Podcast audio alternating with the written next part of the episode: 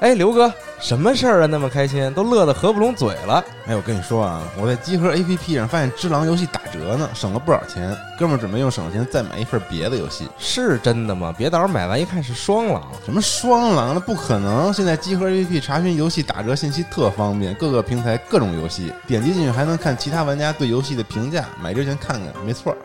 哎，我看看，哎呦，写的还真挺清楚的。哎，等会儿，等会儿。这游戏我前两天刚原价买的，怎么现在打折了？你呀，赶紧更新一下集合 APP 吧。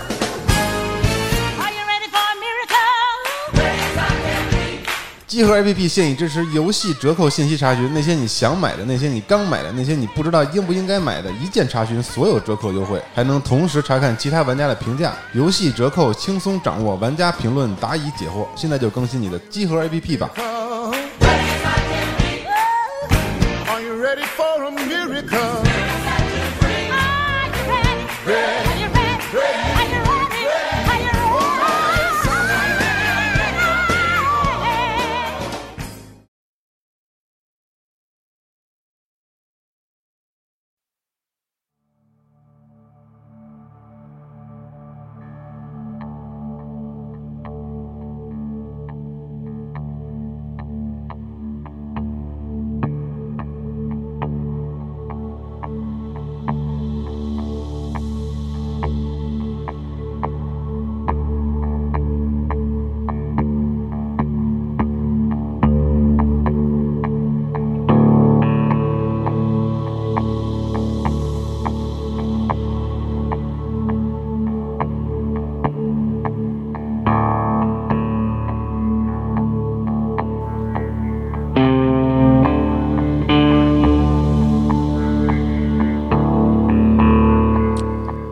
各位朋友，大家好，欢迎收听本期的白话，这是第四期了。我是老白，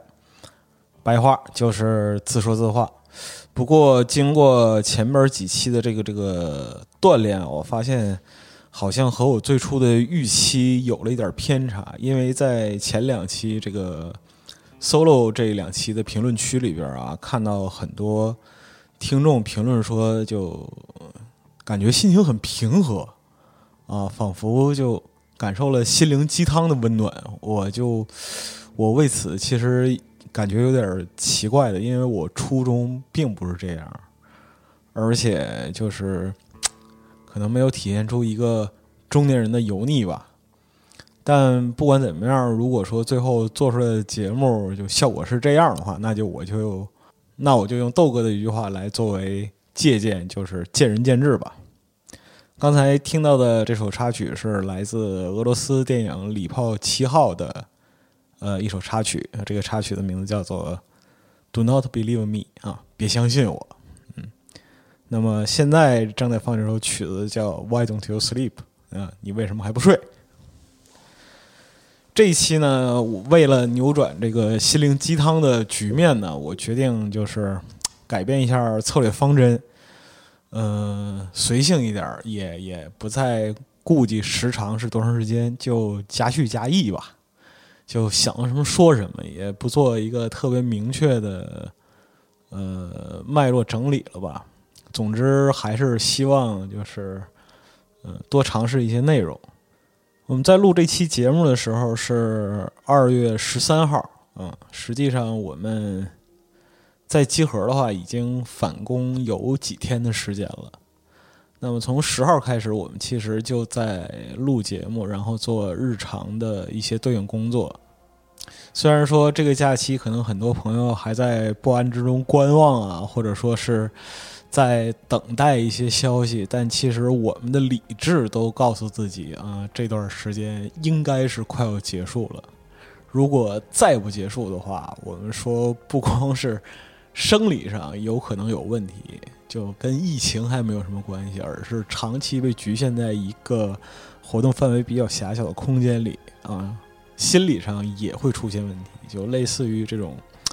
怎么说呢？幽闭恐惧啊，或者说是这种就是心理隔离的这样一种状态。这个对于普通人来说，这个心理压力的承受能力其实未必会好。那么在这个阶段的时候，其实和上周我们聊天的情况还不太一样。这个时候心态其实是属于过渡期的，由于太多的未知，可能会导致各种不尽如人意，或者说是有变化的情况，再加上全国各个城市，它面对自己所面临的这种防疫工作或者说是公众卫生工作的局面都不太一样，所以大家接收到的信息和返工的日期可能都不太一样。这个时候，从我们个人的角度来讲的话，我觉得还是适度的调整心态，尽量回到原来有节奏的工作环境，或者说是嗯、呃生活状态里去。因为目前来说，这种长期放养式的生活状态，在很大程度上消解了过去一年甚至几年长期工作形成的这样一个自然的惯性。那么，如果让这种惯性保持到再复工的时候，其实对于工作和生活都会处于这个一脸懵逼的状态。那我们会在这个各种社交渠道上啊看到这种图，包括说朋友圈啊，或者说是自己的群里边看到这个，有些地方已经返工了，上工第一天，哎，我以前是干嘛的来着？但是呢，就这次席卷全国的这样一个公共卫生事件，对于我们来讲的话，呃，我认为对于所有人来说，尤其是处于现代媒体传播的声音，被这种声音浸泡的人们来说，也是一种全新的考验，因为我们有幸在这种时候，就是很多人很多人被高强度的信息传播所围绕。等于说是全身心的沉浸在这种极高信息强度的轰炸之下，那么它其实是促使我们的构成我们整个社会的群体，在整体的语境上，会对于这种信息传播的语境密度，它所带来的好处，以及它可能给人造成的负面影响，做出一个量级上的认知和评估。那么在这里边还其实包括一些新的信息传递的手段，甚至一些打破我们原有认知的东西，比如说网课。我当时第一次看到网课这个事儿的时候，我还没反应过来，后来仔细想了想，这不就是直播吗？老师不就变主播了吗？这太逗了。然后几乎是一夜之间，随着这个就是全国几万、十几万完全没有主播经验的老师被迫营业，各种各样来自生活面对新技术和新内容的一个呃认知的陌生所产生的段子，就高强度的流行起来了。就这种段子是前所未见的。呃，我从来没在社交媒体上看到过这么多不是营销号制造的大量的段子，和和这种段子流行的密度比起来，营销号筛选的东西简直就不值一提。那么，我也是从中领略了这个孩子们，就是现在的学生们对于这个东西的认识，因为。现在的年轻人们，尤其是十几岁的孩子们，他们可能对于直播或者说是，呃，不管是游戏主播呀，还是带货主播，都有一个大致上的认识。但很多老师可能平时因为他们的年龄、工作环境的关系，对于这种事情其实并没有一个完全的认知，尤其是一些年龄比较大的老师。所以说，他是一个特别逗的人间观察体验。我觉得就是有兴趣的朋友可以到这个这个各路社交媒体，就拿网课作为这个关键词搜索，看到的段子简直就不可胜数，实在是好玩的紧。但是呢，从中其实我也想到了一个问题，就是完全不了解一个领域的人群，如果说啊、他们在看到这个领域的东西的时候。呃，假如没有持之以恒的推动，其实对于他的了解可能就停留在段子的层次。比如说，不玩游戏的人看待游戏，啊、或者说是玩游戏但是没有意识到游戏本身是一个文化产品的人，如果说没有一个持之以恒的推动，那么他们对于游戏的认知可能永远是停留在这个认知范围以外，或者说是略有知晓。但是并不能做出一个明确的定义或者区分界定，嗯，这样一个状态。所以说，对于任何一个观念，甚至是可能会影响社会发展的新的技术、新的产品、全新的方式等等，都需要一个持之以恒的大力的推动。那么，我们仍然对于自己所喜欢的东西，仍然是要花时间去在上面的，而且是不但要自己呃对它有足够的兴趣，还要拿出一部分时间。和精力把它传递给那些愿意信任你、愿意听你讲话的人，这样的话才能够为你自己的兴趣爱好在周围争得一点儿，才能为你的兴趣爱好，比如说玩游戏，比如说拼胶，嗯，或者说类似的这样一些内容，才能为他们在舆论的高地上争得一席阵地啊！伟人说过吗？舆论阵地，我们不去占领，敌人就去占领嘛。当然了，这个阵地不是说广义上的这样一个媒体阵地，更多的是我们的生活圈子，或者说是，呃，认识的人、熟人、同事，类似这种，闭嘴不去辩解，可能是一个很好的选择，它会给你降低非常多的成本。但是总有一天你需要解释一些东西，如果在那个时候你再没话说，那场面可能就有点尴尬了。比如说，在上一期的白话里边，我提到了 CT 老师啊，CT 老师是我站不多的几位对于美食或者说是自己做菜有着特别认知的老哥啊，他的他对做菜的研究可以说是完全摆脱了这个苍白的形容词啊。虽然说 CT 老师自己在这个合推节目里边有奇特的形容词以及不喘气儿的这个说话方式，但是呢，就今天他写了一篇这个合推的文字版，这篇文字版是专门关于做菜的，也是特殊时期给大家带来的一个特别体验吧。那么这个做菜的内容，其实我觉得整个的。结构啊，或者说是用心之处，完全不亚于 CT 老师平时写独立游戏的力度还有认真的程度。因为，因为就众所周知，在集合你甚至可以聊游戏，我们其实都不玩游戏，但是对于吃啊，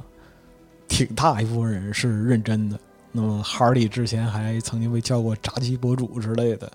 啊，所以说我们至少有一样值得严肃对待的东西。那么在家里。怄着的时候，哎，做点做点饭，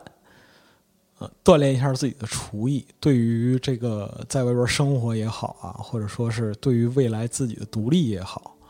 总归是有很大好处的。CT 老师也提到了，就是自己这个做菜的本领，其实起源于在外留学的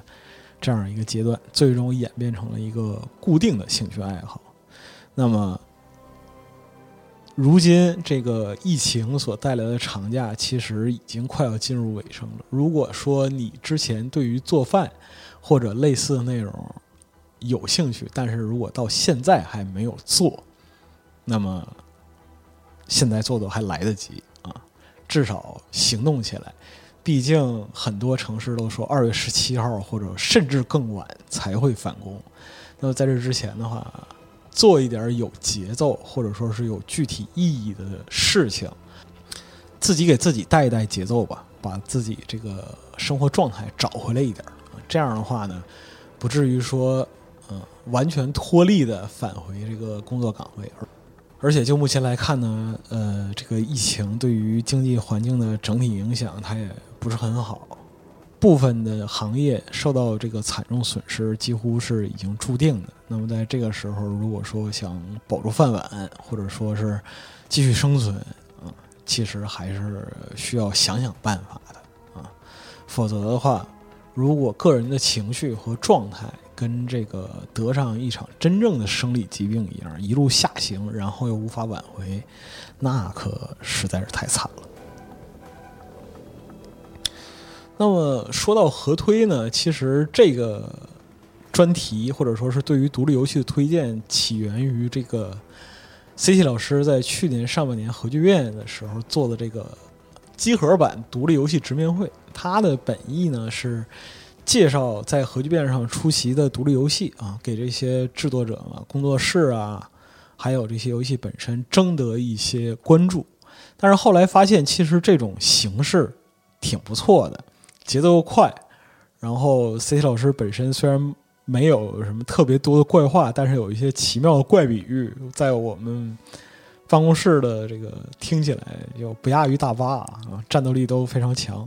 所以有一天我跟 C 老师在门外抽烟，我就说这个核聚变直面会这个事儿，我觉得能长期干，我觉得挺牛逼的，你多试试。啊，C 老师非常兴奋啊，因为终于让自己喜爱的独立游戏找到了一个释放的渠道。所以说，核推本身作为一个很独特的视频产品，啊，它其实算是给我们的这个视频产品线带来了一些额外的乐趣，很有意思。所以呢，在这儿也是强烈的推荐，如果说你还没有看过 C T 老师的核推系列，建议浏览一番，在站内就有这个专题。而且这个专题的风格本身跟集合其他的专题都不太一样。如果你对独立游戏和相关的内容十分感兴趣，但是又苦于找不到一些靠谱的地方入门啊，或者说是挖掘和筛选这些资讯的成本太高了，需要刨的东西太多了，那么。推荐你来看一看 CT 老师的合推，他应该会带给你很多满意的内容。另外呢，说到集合视频，Mobi 的 G-Sense 团队啊，由于最近在家隔绝，那么他也琢磨了一档全新的远程聊天节目，就是这个每日宅通讯。实际上就是把大家在家里窝着的这样一个情况展示出来，因为我们也有这个武汉的战斗人员嘛，就是第一每日宅通讯的第一期书名啊，包括就是呃宅家小能手四十二啊，海豹在床上雇佣，这个大家应该都看过了。这种形式其实我也是我们之前没有尝试过的，很多时候呢，就 Jasons 本身追求的。一个视频产出的内容其实是往精美、耐看、具备足够的设计感和视觉冲击力这个方向去的。但是呢，在注重这些条件的前提下呢，每日宅通讯其实给了我们一个反映真实的普通人的面貌的机会啊。尤其是看到这个四十二在那雇佣，我第一时间我就想吼一句：“四十二，把裤子穿上啊。”当然了，这个是开玩笑，但是呢，跟在电台里听到侃侃而谈不太一样。我们也都是普通人，我们其实也非常的普通啊。本身的就是喜怒哀乐呀，还有其他的面对的生活啊、工作等等的一系列的事情，跟我们的听众、跟我们的读者其实并没有本质区别。我们所体验的。和在经历的都是同样的一个世界啊，所以我觉得就每日宅通讯这个这档节目也特别有意思，甚至我想让 Mobi 在这个，甚至我喜我觉得 Mobi 可以在疫情这一段结束之后，仍然适度的保留这样一个栏目。如果说我们对于办公室人员和我们的朋友的采访啊。过去之后啊，有用户愿意接受我们的采访的，其实我们也可以来试试，做一种这种远程连线。那么我们可能会问一些问题，我们可能会去谈一些体验，无论是关于游戏的实际的问题啊，还是关于这个就是你对集合的看法呀，你最讨厌谁啊，来点真心话大冒险啊什么的。其实我觉得这都是呃可以商量，或者说是有。参与的余地和空间的啊，当然了，这个是我个人的脑洞，到底是怎么执行，这个还是 Mobi 说了算，他是 Jason 的，只是一个小的建议。说到普通人这个事儿，其实从集合的读者啊，然后还有投稿作者里边，很多人在自己的领域都非常的厉害，但是呢，就大家因为都是普通人，所以都会遇到一些普通人才会遇到的这样的事情。接下来要说的这个内容，对于我们的长期读者来讲的话，可能已经并不陌生了。就是这是一部很少见的在集合一直连载的漫画，嗯，叫做《高玩老爸》。他描述的是一个老宅啊，在进在步入晚年之后啊，通过格斗游戏以权交心啊，给自己的女儿选女婿的这样一个故事，中间还穿插若干青涩的回忆，以及最近已经出到这个外传片了。当然了，这个都是玩笑啊，实际上这个漫画是很燃、很热血的啊，它是代表一个中年人不灭的中二魂吧。这个作者艾利克斯跟我我们也聊过很多关于这个就是游戏人生的这样一个故事，尤其说是，呃，他现在也已经是真正的老爸的身份了，包括在过年期间孩子得病，然后赶上了肺炎疫情，还真是结结实实的着了一次急，嗯，就带娃很辛苦，这里都带娃确实很辛苦。呃，可以说是同病相怜吧。嗯，同是天涯沦落人，谁让你家有个娃呢？嗯，但是艾利克斯他在这个漫画里边所呈现的对于游戏的感情，你可以从他的就情节设置里边可以看出来是很真挚的，而且很多地方桥段啊，包括说是就内容情节的一些设计等等，你可以看出来是。真的懂游戏并且啊爱游戏的人啊，才会画出来那种让人会心一笑，或者说是懂的人自然懂的啊这样一些桥段和故事。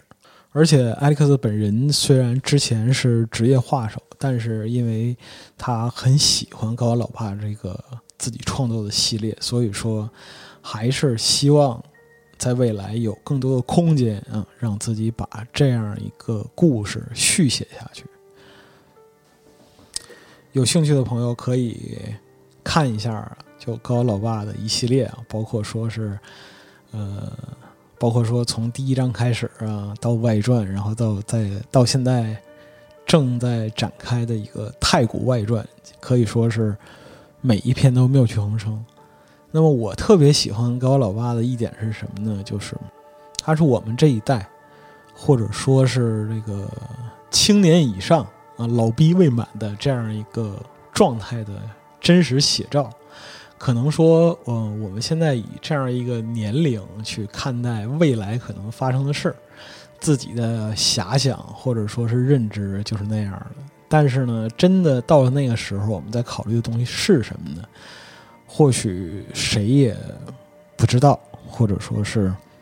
谁也不能做出定论。毕竟从整个的，就你用辩证唯物主义的观点啊去看待这个历史，我们可以说是，呃，玩游戏又做了父母的差不多前两代人吧，第一二代人这样。那么我们在面对自己的孩子，他从幼年然后到。成年啊，长大成人，那么游戏随着时代的发展啊，逐渐成为他生活之中不可或缺的一部分，乃至于在未来有可能会成为一个获取彼此认同的身份标签儿。就算不是街霸也好啊，那么有可能就是任天堂大乱斗，对吗？我可能是世界第一洛克人，我要拿洛克人考女婿，这都不好说，对吗？所以说，高老爸本身呢，他其实仍然是立足在玩家的视角上啊，争取拿出啊更多能够引起玩家共鸣的这样一个话题啊，来为我们的读者和玩家来服务的。我认为从这一点来说，其实就很不容易，而且也更值得推荐。那么，其实，在集合有非常多的作者，他有自己写作啊或者创作的。一个独特的倾向性，我们已经聊到了有一些作者啊，他是会专门写某一类的游戏，然后有的作者会专门写一些产业领域啊等等的这样的内容。那么，包括说我们之前曾经说过，哎，集合正在筹建这个硬件的相关的内容。虽然说因为呃疫情的关系，很多的计划停摆了，但是之后一定会做啊。希望大家放心。这个是题外话。关于硬件，我们其实有很多，就站上我们站上其实有很多牛逼的作者写的相关的内容。比如说 Rachel 冷饭王啊，他是在这个微博上也在长期做一些呃老的游戏机呀，还有包括显示设备的这样一些筛选、调试啊、开箱和展示的这样一些内容。那包括核能大狗，他是长期旅居东京，在日本淘这个日本产的九十年代的电子产品，并且把它竭力复原，而且是我特别喜欢核能大狗这一点是。他是按照对待艺术品的这样一个眼光去衡量当时的产品的，所以说他会在把这个东西啊复原或者翻新的同时，尽量去弄清楚它背后的一些原理。我觉得这个其实对于电子产品的爱好者来说，或者说对于硬件控来说，是一个最好的致敬。这就好比说是我。我之前弄过一个 Laser 三幺零，就是很早很早之前的一个，是八五年发售的。当时定位是学生电脑，但是我这么多年了，我只记得就是我最早用它学过 Basic，至于它的硬件的工作原理以及内部结构什么的，完全不清楚。甚至说，因为到了现在年纪大了，想弄清楚都很难，物理学的不好。所以这种时候呢，我就特别羡慕那些硬件内容的产出者，真真的又能说又能打，上来能上来能焊板子，能动烙铁，下来能告诉你这个电路、这个感应块是怎么回事儿，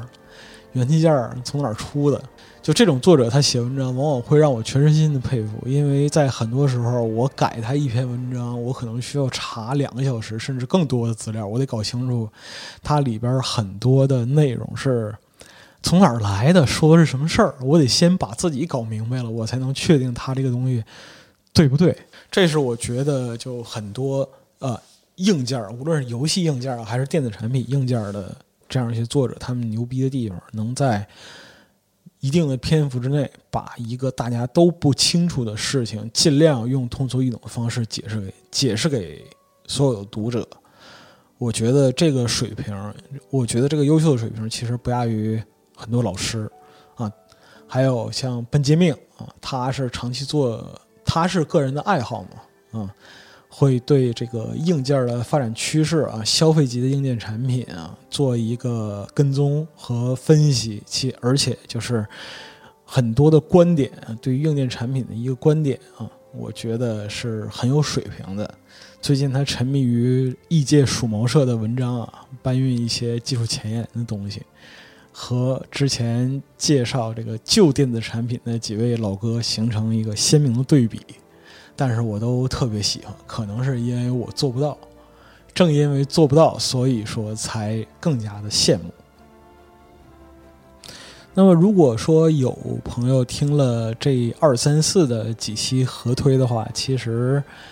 应该已经接受了一定量的案例啊，但是就包括说是文章的，还有专题的，就集合的各类内容的。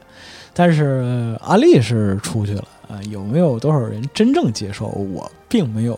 多少信心，因为从我们的后台数据本身的反应来讲的话，大家刷集合的时间很多时候都是特别典型的摸鱼时间，比如说上午十一点半啊，在午饭之前，哎。过过瘾，啊，下午五点半啊，准备下班了，那么这个时候呢，人就处于一种神散而形不散的状态啊，反正就是灵魂已经飞出了办公室啊。但是呢，疫情一起，哎，大家就完全闲了。这个时候呢，受到冲击最大的就是集合的消费类内容啊，因为在这个时间段或者说是秩序里边，就没有什么。就再也没有什么十一点半和五点半了，你爱睡到几点睡到几点，爱什么时候吃饭什么时候吃饭。呃，集合本身这个就像嗑瓜子儿一样的休闲解乐的空间，嗯，也就被挤压的变少了。今天我还在微博上看着有一哥们写的，说从跟家躺着开始，集合所有节目我都攒着了，一期都没听，我就准备上班之后听个爽。我心里想，你这得多恨上班啊！但是。但是呢，就工作本身，它又是一个非常客观的存在。对于学生来讲，你对它的理解可能还不深；但是对于成年人来说，工作本身可以说是就生命中的一个必须承担的不可承受之重吧。无论是哪一个行业啊，无论是哪一个职业，只要人生活在这个世间，总要持续的做一点什么来验证自己的价值。我想，这个其实是工作本身最大的意义所在。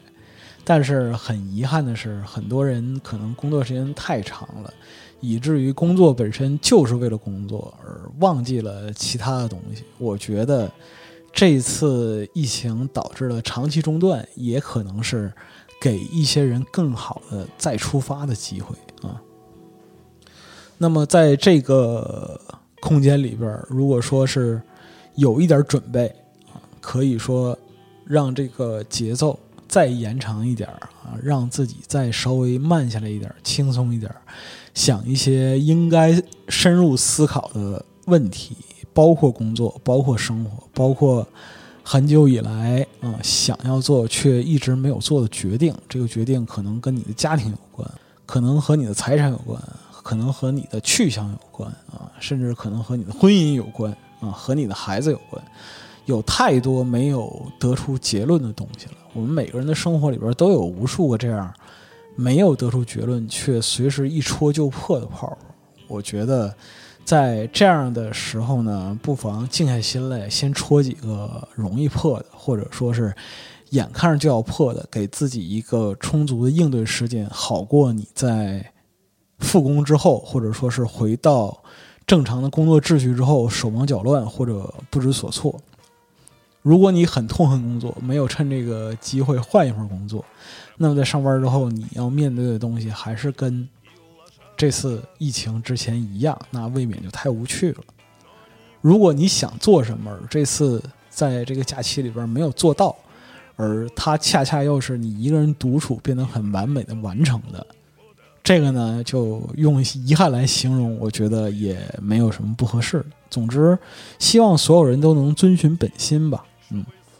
就是用更舒服的方式吧，嗯，尽量在已有的环境里边创造稍微好一点的条件啊，让自己活得不那么紧张，嗯，或许说是这一场全国性的疫病之后呢，大家对于生活本身的认识又会有一个新的。概念或者说是新的层级，虽然说很多人在吵啊，说这个等肺炎这事儿过去了，我他妈要报复性消费。我操，我心里想，你报复性消费，你报复自己能报复到哪儿去？但是呢，从另一方面来讲，我觉得就是，虽然中年人没有真心话吧，但是在说到一些就很实际的问题的时候，我还是希望能够。尽量清晰的说一些我自己的表达，因为虽然只是个人的观点，但是在面临所有人都会面临的一些困境的时候，比如说是年龄的增长，比如说家里有倒霉孩子，人生里边可能会有很多嗯曾经遇到过或者说是正在经历过的、正在经历的这样一些东西。那这种时候，我觉得就唠叨两句，可能就会。可能会帮助一些人解决一些很实际的问题，我觉得这个事儿还是有价值的。那么前面也说了啊，最近这个阶段，其实我们从十号开始啊就在录节目，那么呃录了不少节目了。而且如果说是最近对于文章区域有关注的朋友们，也会发现啊，在这一个这样一个时段里边啊，今去年下半年销声匿迹的各位。就办公室里的各位，仿佛又重新出动了啊！这也是因为他们有了大块的时间，终于能够表达自己想表达一点东西了。在这个时间段，其实我还有其他很多推荐，这里边既包括这个 UGC，就是作者投稿的，也包括这个 PGC，就是我们办公室里的人自己写的啊，这样一些内容。它里边呢有异界啊，也有原创。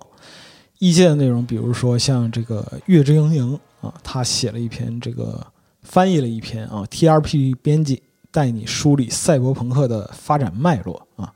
他翻译自 T R P G 游戏杂志 B E S M 二零零四年的扩展书啊，这是一个特别好的研究赛博朋克的现代文本。那么，尤其是它的发表时间，二零零四年，它照经典赛博朋克出现的时间滞后了相当的一个时期，而在那个时候，互联网本身还没有把赛博朋克自己的特色啊输送到更多的人群里边，所以说它是一个非常好的参照范例。这篇文章翻译的质量特别高啊，十分推荐。那么另一篇是这个依然啊，他投的这个由科技带来的感动，母亲与自己去世的女儿在虚拟世界再次相见啊。副标题是科技的发展会让我们更加的珍爱生命啊。但是我看到这篇文章，其实第一反应是这不是把就母亲的悲痛提升到顶点了？这个强度刺激，我觉得我是承受不了的。嗯。那真的很夸张，就想必有娃的这个听众们会有这样一个认识，就是自己家有了孩子之后，听不得小孩受苦的新闻，看不了类似的这样一些资讯，不行不行，看不了，就跟那个就是郭德纲讲郭德纲讲相声，家里有善人怎么办呢？啊，方圆十里不能有穷人，见到我难受，给我撵出去，就大概是个状态。我觉得可能也是出于一种在这个信息洪流下进行自保的方式吧。那么最后一篇想要推荐的是日天啊，帝王组日天，我们自己屋里叫天书啊，又叫天天的啊，他写的一篇这个茄子被困在房间中，开始了为期一年多的抽奖生活啊。开始的时候我是以为是那个主播大哥茄子啊，后来看到里边的内容，我又以为这是一个什么新鲜的路子。但是呢，这篇文章其实它记述的是一个楚门的世界式的综艺节目，日本综艺节目对于呃身居其中的艺人的一个摧残。而这篇文章属于日天自己和呃，就日天自己非常乐于挖掘内容的一个范畴，呃，烂梗，嗯，包括说是。就巨魔是怎么样形成巨魔的啊？那么就烂各种烂梗的起源都在哪儿？那包括说其他一些作者也曾经写过一些这样的东西，比如说在之前介绍过的这个女人哄猫啊，这个表情包的出处和来历啊，以及其他的一些作者，都给烂梗这一块增加了非常丰富内容。呃，坦率的说，在这个互联网大行其道的今天，很多东西啊，它可能都会失去原有的价值或者说是意味。比如说是广告业，比如说是营销传播学这些东西。但是呢，我对一个东西的未来其实是很看好的，就是魔音学。我们迫切的需要在人类社会的层级上找到魔音的来历、它的传播模式以及它的核心方法。这个东西如果能够形成方法论的话，那我认为可以说是人文科学类的呃研究内容一个巨大的进步了。然而很遗憾的是，从目前来讲还并没有看到这种东西产生。我觉得也有可能是因为原有的数据环境里边儿啊发生的基数不够多。但是再给中文互联网一点时间，哎，这种机会我估计就指日可待了。嗯。那么以上推荐的这些内容呢，其实相对于全站来讲的话，仍然是九牛之一毛吧。包括我最近在看二零一五年、二零一六年的很多文章，虽然那时候文章的数量、投稿数量相对来讲比较少，但是能够留下来并且经过时间考验的，都是足够的精品。就好比好比说是一个 这个比喻。不老科学的啊，我不知道能不能说啊，都得说一下。就像杜拉斯的情人啊，就是我曾经见过年轻时的模样，我更欣赏你被岁月摧残之后的容颜。那么文章这个东西，它被岁月摧残之后，如果它还能经得住看的话，那么真的说明它是一篇好文章。我在最近在筛选的时候会发现，就一五年和一六年真的有大量的好文章层出不穷。在之后。如果有机会的话，我会慢慢的介绍给大家，希望大家能够从言之有物的内容里边啊，得到一些有价值的东西，而不是说被社交媒体拖着走，最后在仅有的几天假期里边是吃也没吃好，睡也没睡好啊，人生遭到了极大的折磨，结果最后感觉自己亏得要死。那么还是老样子，这期我觉得我的废话好像比以往更多一些，但是呢，呃，大概都是中年人的真心话吧，或者说是偏真心，你就去你就当一乐啊，我就这么一说，你就这么一听。那么假装它是真心话，咱们之间相安无事啊，这事儿就过去了。但是呢，从各位听众的角度来讲，我仍然希望大家能够在评论区畅所欲言，哪怕说是老白你真他妈的胡说八道，下次咱们聊点别的啊，或者说下次这个节目形式该改改了，我也会虚心的接受，并且去思考啊，希望能够给大家带来。更多有趣的内容，尤其是能够把单口电台这个形式啊继续发扬下去啊，也希望能够跟所有的听众、所有的朋友一起成长。嗯，